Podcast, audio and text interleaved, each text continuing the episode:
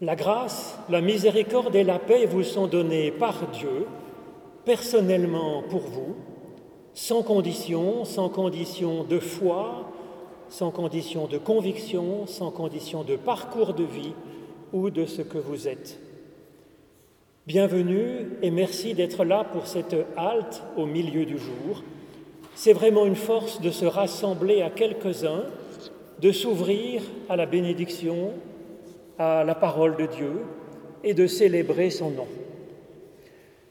Alors c'est vrai que les conditions sont un petit peu difficiles, conditions sanitaires bien entendu, et puis on n'a pas le droit de chanter, et en plus aujourd'hui il n'y a pas donc d'amplificateur pour vous aider à entendre, donc vraiment il faut être euh, dans une intériorité extraordinaire, et c'est pour nous une joie que vous soyez là néanmoins.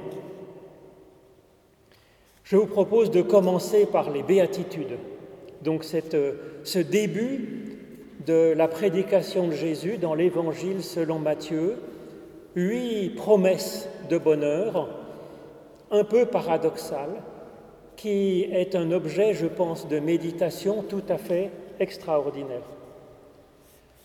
Heureux les pauvres en esprit, car le royaume des cieux est à eux. Heureux ceux qui pleurent, car ils seront consolés. Heureux ceux qui sont doux, car ils hériteront la terre. Heureux ceux qui ont faim et soif de vie juste, car ils seront rassasiés. Heureux les miséricordieux, car ils obtiendront miséricorde. Heureux ceux qui ont le cœur pur, car ils verront Dieu. Heureux ceux qui procurent la paix, car ils seront appelés enfants de Dieu. Heureux ceux qui sont persécutés à cause de la justice, car le royaume des cieux est à eux.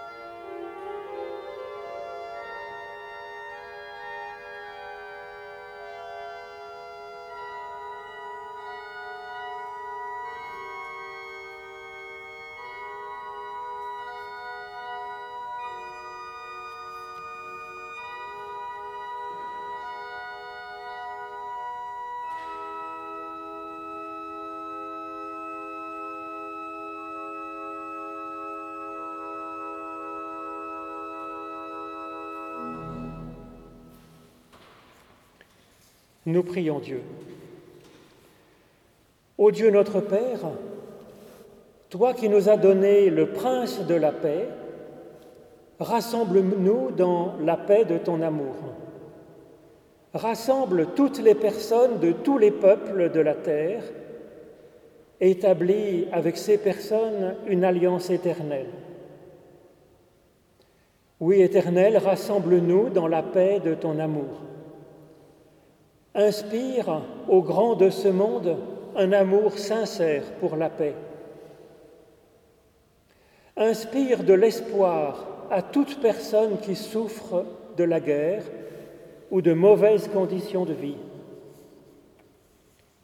Oui, Éternel, rassemble-nous dans la paix de ton amour. Que ton Fils puisse se réjouir de nous voir occupés à des œuvres inspirées par lui. Éternel, fais de nous des artisans de paix, de miséricorde et de bonté. Que ce soit pour ce monde des paroles et des gestes qui participent à construire le corps du Christ, à le faire vivre. Oui, Éternel, ouvre nos lèvres et notre bouche publiera ta louange. Ouvre ensuite nos cœurs et nos mains.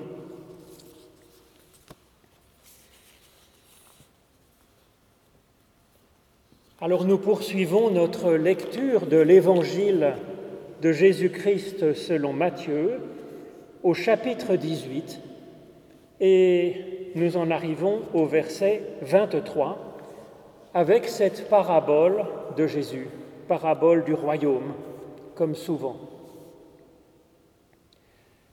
Le royaume des cieux est semblable à un roi qui voulut faire rendre compte à ses serviteurs. Quand il se mit à compter, on lui en amena un qui devait dix mille talents. Comme il n'avait pas de quoi payer, son maître ordonna de le vendre, lui, sa femme, ses enfants et tout ce qu'il avait, afin de payer sa dette. Le serviteur se jeta à terre, se prosterna devant lui et dit, Prends patience envers moi et je te payerai tout. Touché de compassion, le maître de ce serviteur le laissa aller et lui remit sa dette. En sortant, ce serviteur trouva un de ses compagnons qui lui devait cent deniers. Il le saisit et le serrait à la gorge en disant Paye ce que tu dois. Son compagnon se jeta à ses pieds et le suppliait en disant Prends patience envers moi, et je te payerai. Mais lui ne voulut pas. Il alla le jeter en prison jusqu'à ce qu'il ait payé tout ce qu'il lui devait. Ses compagnons, voyant ce qui est arrivé, furent profondément attristés, et ils allèrent raconter à leur maître tout ce qui s'était passé. Alors le maître fit appeler ce serviteur et lui dit, Méchant serviteur, je t'avais remis en entier ta dette, parce que tu m'en avais supplié. Ne devais-tu pas avoir pitié de ton compagnon comme j'ai eu pitié de toi? Et son maître, irrité, le livra au bourreau jusqu'à ce qu'il ait payé tout ce qu'il devait. C'est ainsi que mon Père céleste, nous dit Jésus, vous traitera si chacun de vous ne pardonne à son frère de tout son cœur.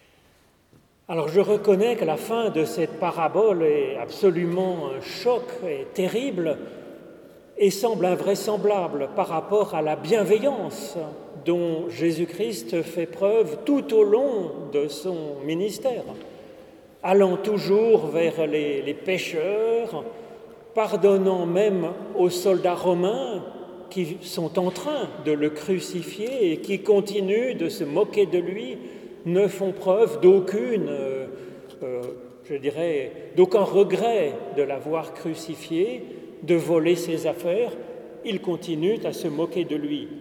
Alors que faire de cette conclusion terrible et de cette parabole difficile? À quoi ça sert dans l'Évangile? Alors peut-être que ça donne en tout cas de l'intensité dramatique, c'est-à-dire que ça nous dit qu'effectivement, Nous sommes pardonnés par Dieu, il y a la grâce infinie de Dieu, mais n'empêche qu'il y a des enjeux dans l'existence. Si nous faisons n'importe quoi, ça crée de la souffrance et de la mort quand même. Donc oui, ça nous dit que bah, tout n'est pas égal et qu'il faut quand même faire un peu attention. Il y a des enjeux quand même de mort et de vie dans notre façon de nous comporter. Oui. Il y a des paroles, il y a des attitudes qui peuvent blesser, tuer des gens, et donc oui, on n'est pas simplement dans un monde virtuel où tout est, simple et on peut faire n'importe quoi, c'est égal. Ben non, voilà. Il y a des problèmes qui sont non réglés. Nous sommes parfois, comme dans cette histoire, comme emprisonnés, comme soumis à de la souffrance, tant que tout n'est pas réglé. C'est la conclusion de cette histoire. Tant que ça ne sera pas réglé, vous serez emprisonné et soumis à la souffrance. C'est le sujet finalement d'étude de bien des passages et puis aussi eh bien, de, de, de paraboles, de psaumes et de passages de la Bible. Alors deuxième chose peut-être qu'on peut voir dans cette parabole, qui est tout à fait vraie je pense, c'est que nous sommes très sensibles à nos propres difficultés. Oui, on est coupable, j'arrive pas à, à être parfait, oui, euh, j'ai des difficultés. Alors ça, j'y suis très sensible. Et puis la souffrance des autres autour, bon, finalement, euh, c'est un peu leur problème. C'est un peu le sujet de, ce, de cette parabole. Et là, je crois qu'il y a aussi un point sur lequel notre attention est attirée. C'est effectivement comme ça, l'humanité est comme un corps, et nous le savons bien, moi je fais presque donc 80 kilos, et si j'ai mal à une dent, euh, quelques grammes de souffrance, eh en fait, euh, je suis très mal en point. Voilà. Et donc pour le corps, l'humanité comme corps, c'est la même chose. Même s'il y a quelqu'un quelque part qui, est souffrant, ben c'est le corps entier finalement qui est mal. Et donc je ne peux pas dire je m'en fiche, parce que le corps entier souffre, et donc même par une sorte d'égocentrisme bien compris, j'ai intérêt à ce que tout le monde et les autres aussi se portent bien et, soient en forme et qu'on arrive à réconcilier le corps. Bon, c'est comme ça et peut-être en ces temps de pandémie, nous pouvons remarquer qu'effectivement l'humanité est un corps et qu'on ne peut pas dire je m'en fiche si dans un coin quelque part dans un pays il y a plein de virus. Ben non, parce que ça finit quand même par arriver chez moi. Alors ensuite, il y a quand même euh, quelque chose qui me semble ici intéressant, c'est le sorte de dialogue finalement entre le maître et le serviteur. On peut être dans la lamentation par rapport à Dieu, et puis ensuite on peut être dans la gratitude, et on peut essayer de, bah, de se nourrir de cette gratitude pour nous-mêmes avoir un comportement à l'image de ce que Dieu a été pour nous. Je crois que c'est comme ça que je vois de ne fallait-il pas que tu fasses comme le pardon que je t'ai accordé? C'est pas un devoir moral. Profondément, c'est quelque chose d'organique. C'est-à-dire que souvent dans les paraboles de Jésus, il y a comme euh, quelque chose qui est semé et qui pousse. Du blé, un arbre, et c'est comme ça, par exemple, dans le psaume premier, il y a un arbre qui pousse, qui est irrigué par le, de l'eau profonde, qui est la parole de Dieu, qui est la présence de Dieu. Il faut que le blé pousse. Ce n'est pas un commandement moral. Quand il est dans de bonnes conditions, bah, il pousse, il grandit, il produit du fruit. Normalement, c'est comme ça. Donc, normalement, notre être devrait être irrigué par ce que Dieu, sa vie qu'il nous donne, l'amour, l'extraordinaire merveille que nous sommes. Ça devrait nous porter, ça devrait grandir, ça devrait pousser et produire du fruit. Ce qui n'est pas normal, c'est que toute cette bonté qui nous a précédés et qui fait que nous soyons là, vivants, pensant, aimant, un peu, toute cette bonté pousse en nous, grandissent et produisent des fruits, nos fruits, à travers ce que nous sommes. C'est ça qui devrait être normal. Le il faut, je le comprends comme ça. Normalement, ça devrait marcher comme ça. C'est fait pour marcher comme ça. C'est donc pas un moralisme, si vous voulez, qui pèse sur nous. C'est quelque chose qui nous a précédés et qui devrait produire en nous de la croissance et du fruit. Bon, mais quand même, il y a dans cette parabole un choc. Et il y a quelque chose d'illogique, quelque chose d'illogique dans cette histoire. C'est illogique de dire qu'il serait juste euh, de ne pas pardonner à quelqu'un qui ne pardonne pas. C'est contradictoire, si vous voulez. Si la justice, c'est de pardonner, on pardonne. Si Dieu est juste, eh ben, il doit pardonner même à quelqu'un qui ne pardonne pas. Sinon, Dieu lui-même ne pardonnerait pas, Dieu lui-même serait injuste. Nous, on devrait pardonner tout notre cœur selon la fin de la parabole, et Dieu lui-même ne le ferait pas. Donc c'est quand même illogique. Alors comment comprendre cela? Comprendre cette conclusion où le juge se condamnerait lui-même en condamnant celui qui ne pardonne pas? Alors c'est comme si la, la dureté finalement de ce serviteur, la dureté de notre cœur à nous finalement, parce qu'on se met à la place du serviteur bien sûr, avait contaminé Dieu, c'est-à-dire que Dieu au début, bon, il a fini par pardonner, bon, un peu de mauvaise grâce, hein, pas euh, tout à fait naturellement, donc déjà c'est inquiétant, mais finalement quand même la méchanceté du serviteur aurait contaminé Dieu à ne pas pardonner. C'est l'inverse de ce que je vous disais précédemment, où normalement c'est Dieu qui nous influence par son amour pour nous rendre capables d'aimer un peu. C'est le circuit inverse. Dieu serait rendu méchant par la méchanceté de l'humain. C'est pas possible. Ça n'a pas de sens. Alors, comme toute parabole, il y a quelque chose d'illogique à la fin, quelque chose de, de tordu finalement. C'est le propre de la parabole, c'est son, ressort interne.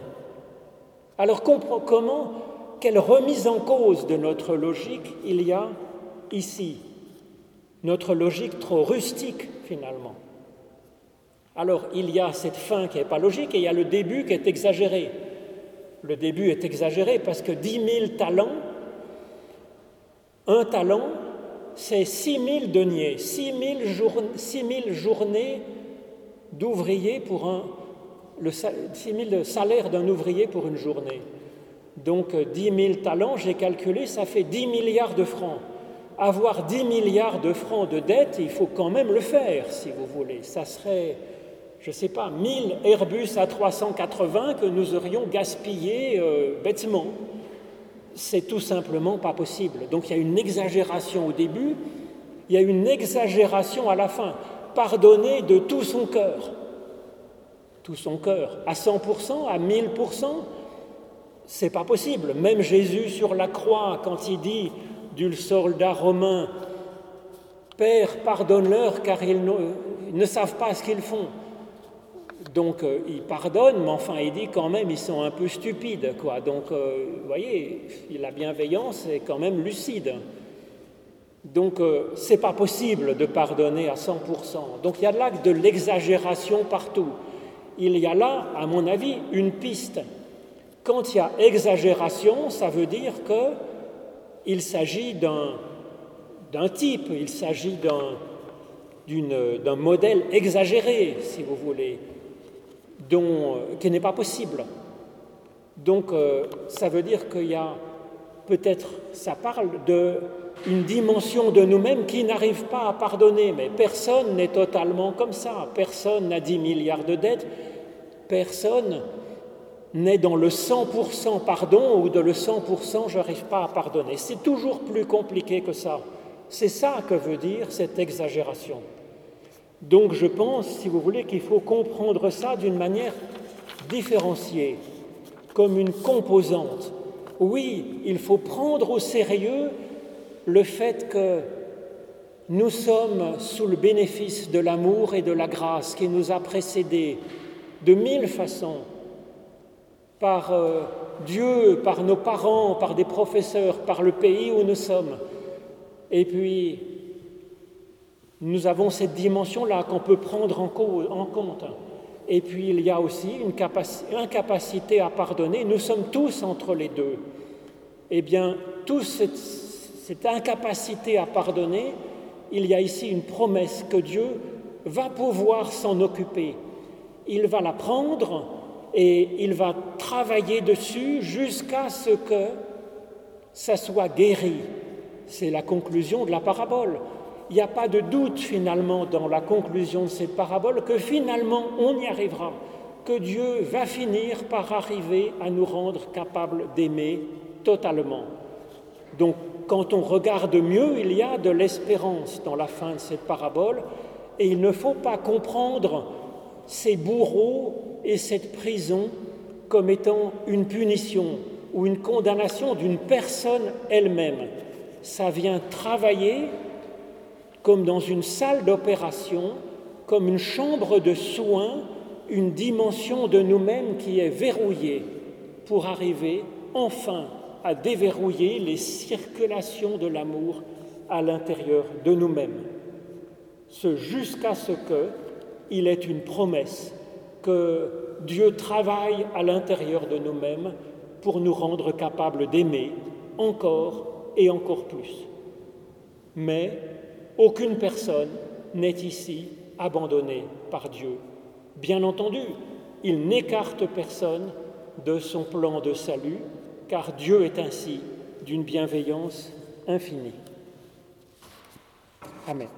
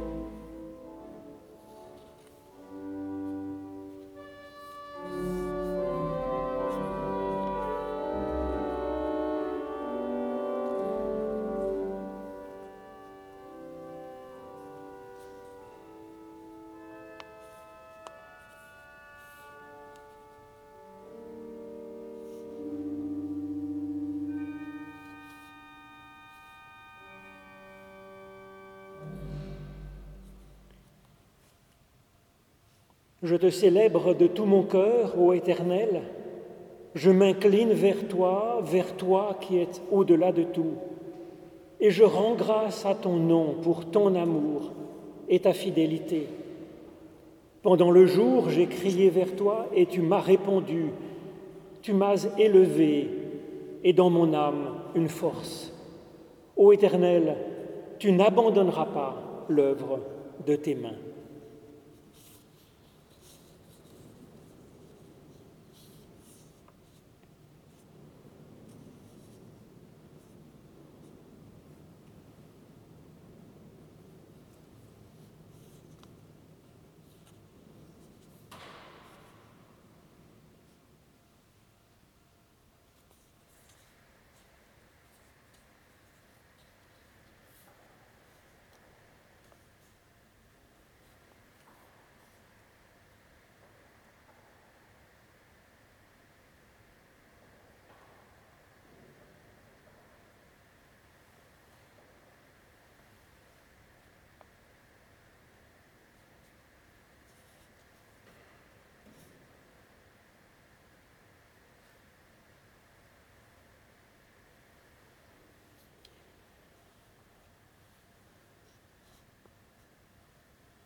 Et ensemble, nous réunissons toutes nos prières dans cette prière que le Christ nous a enseignée, prière qui fait de nous tous des fils et des filles, du même Père, de la même Mère que nous avons dans les cieux.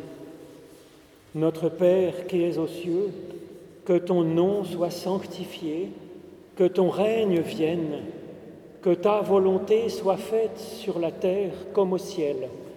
Donne-nous aujourd'hui notre pain de ce jour. Pardonne-nous nos offenses, comme nous pardonnons aussi à ceux qui nous ont offensés. Et ne nous laisse pas entrer en tentation, mais délivre-nous du mal. Car c'est à toi qu'appartiennent le règne, la puissance et la gloire pour les siècles des siècles. Amen et nous recevons la bénédiction qui vient de la part de Dieu, qui nous est donnée sans condition sur notre personne singulière. L'Éternel te bénit et t'accompagne sur la route qui est la tienne. L'Éternel se tourne vers toi et t'accorde sa grâce. L'Éternel lève son visage vers toi et te donne sa paix. Oui, Éternel, Sois béni au-delà de tout nom, sois béni pour toute bonne chose que tu mets dans notre existence d'une façon extraordinaire. Amen.